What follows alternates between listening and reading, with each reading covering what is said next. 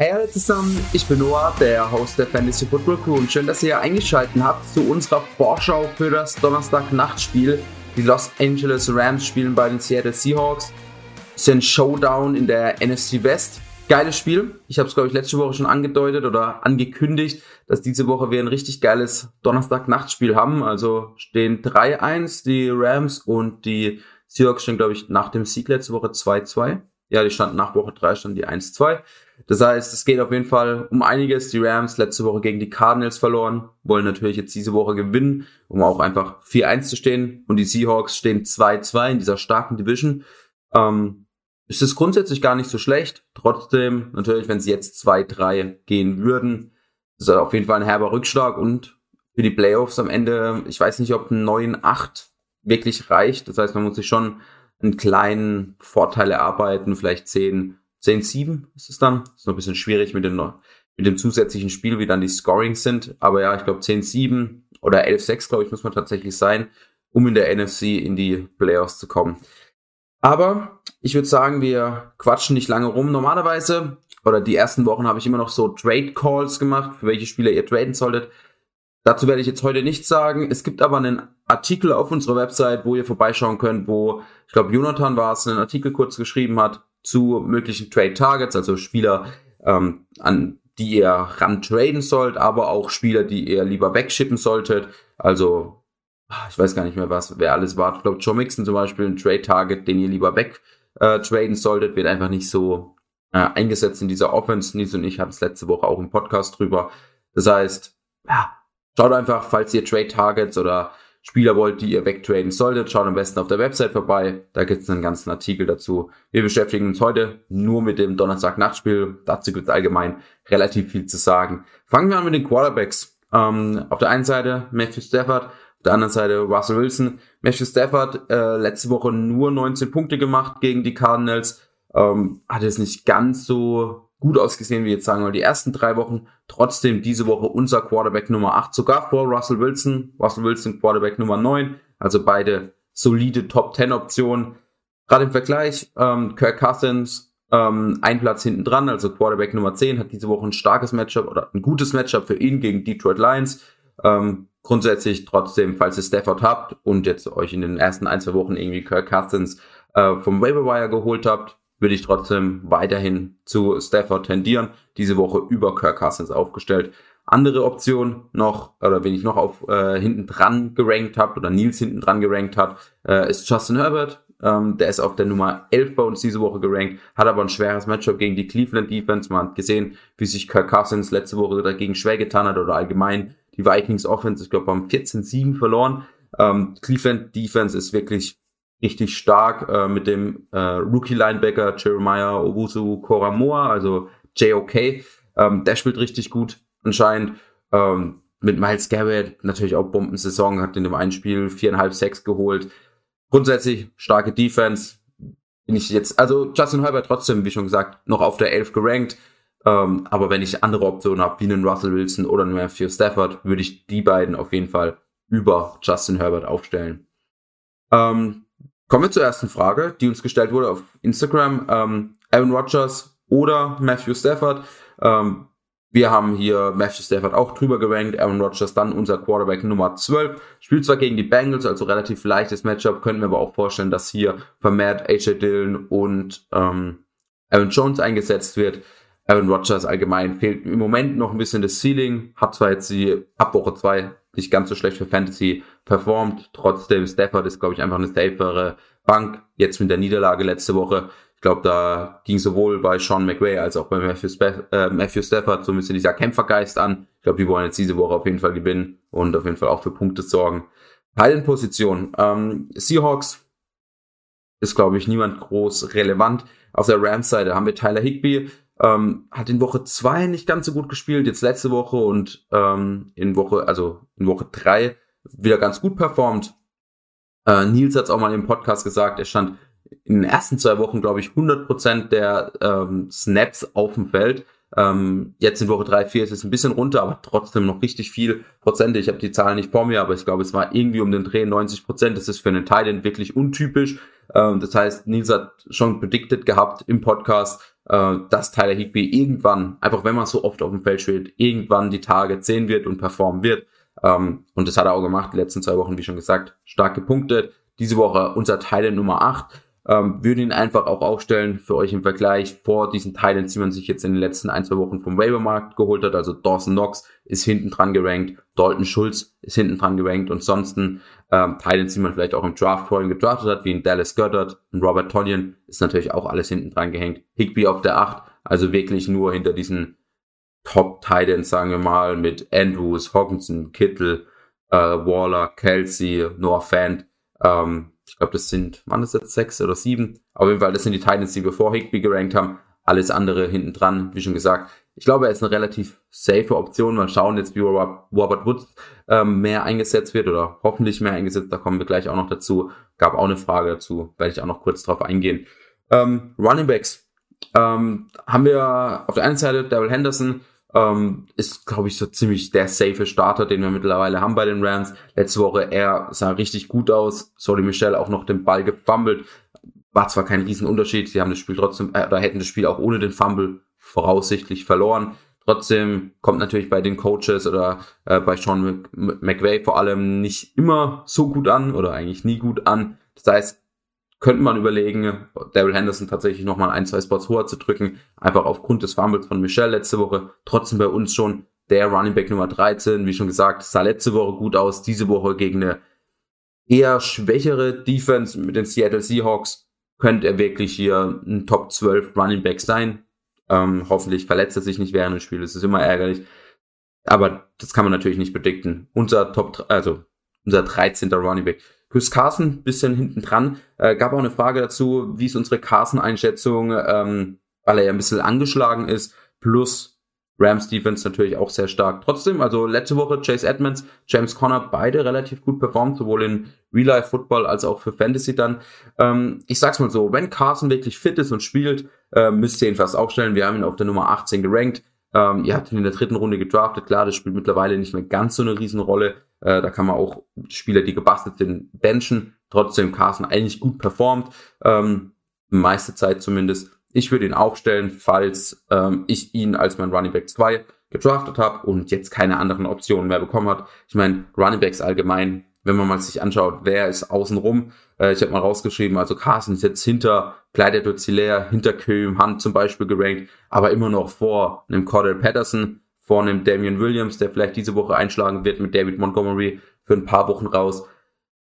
Running Backs sind, wenn man sagen wir mal die ersten 10, 12 Running Backs wegnimmt, wirklich das, was man, was sich die letzten Jahre schon angedeutet hat oder auch die letzten Jahre teilweise so war, wirklich eine schwierige Position. Kaum ein Team hat wirklich zwei starke, solide, sichere Optionen auf der Running Back Position und ich glaube Carson, falls er fit sein sollte, falls er spielen sollte, ähm, ist er einfach, er kriegt die safen Touches, klar. Letzte Woche Alex Collins ein bisschen reingepusht, sah sogar relativ ähm, spritzig aus, also hat gut performt. Trotzdem, Carson wird da die Nummer eins sein ich denke, wenn er hundertprozentig fit ist, wird er spielen.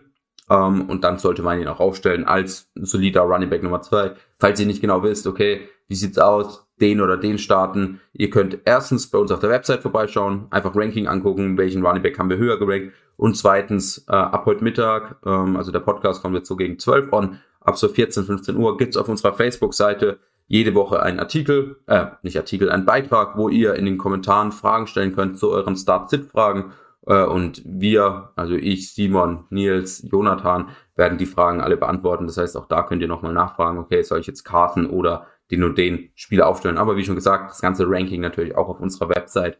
Ansonsten, Carsten Henderson sind, glaube ich, die Top-Optionen. Äh, wir haben Collins und Michelle, beide trotzdem noch in unseren Top 50. Michelle auf der 49, Alex Collins äh, auf der 46.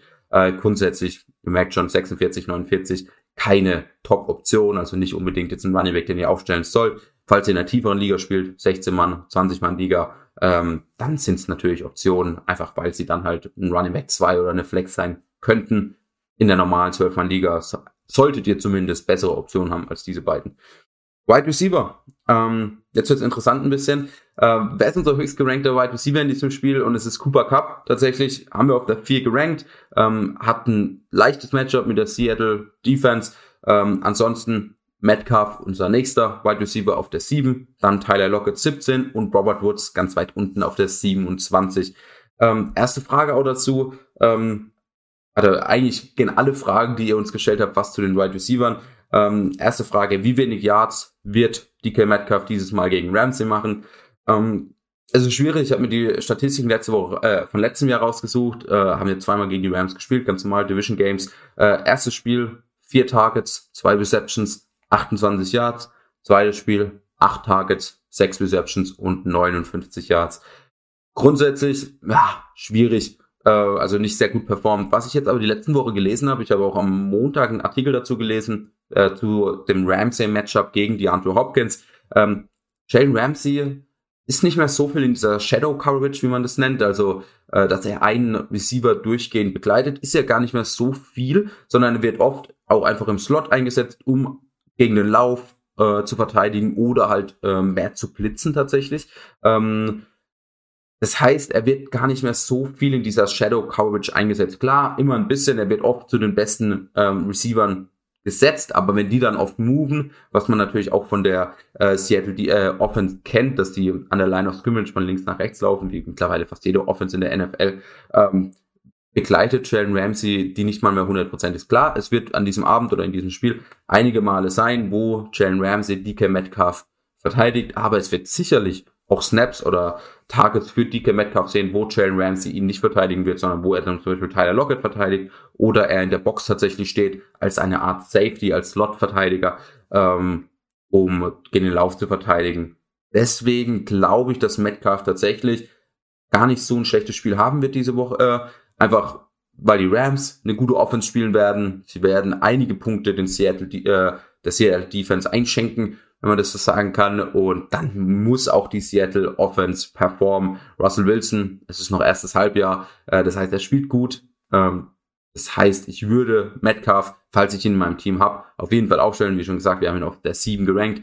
Äh, klar, man könnte sich, falls man viel bessere Optionen hat, kann man sich da überlegen, allgemeine Receiver, die außenrum gerankt sind, kann man das sind alles so ein bisschen in einem Tier. Da kann man ein bisschen rumschieben, wenn man da keine, kein gutes Gefühl hat bei DK Metcalf. Trotzdem glaube ich, dass er wirklich Potenzial hat, auch für 70, 80, 90 Jahre. Dann mit einem Touchdown hat man eh ein gutes Game. Ohne Touchdown. Solides Spiel mit 10, 11, 12 Punkten.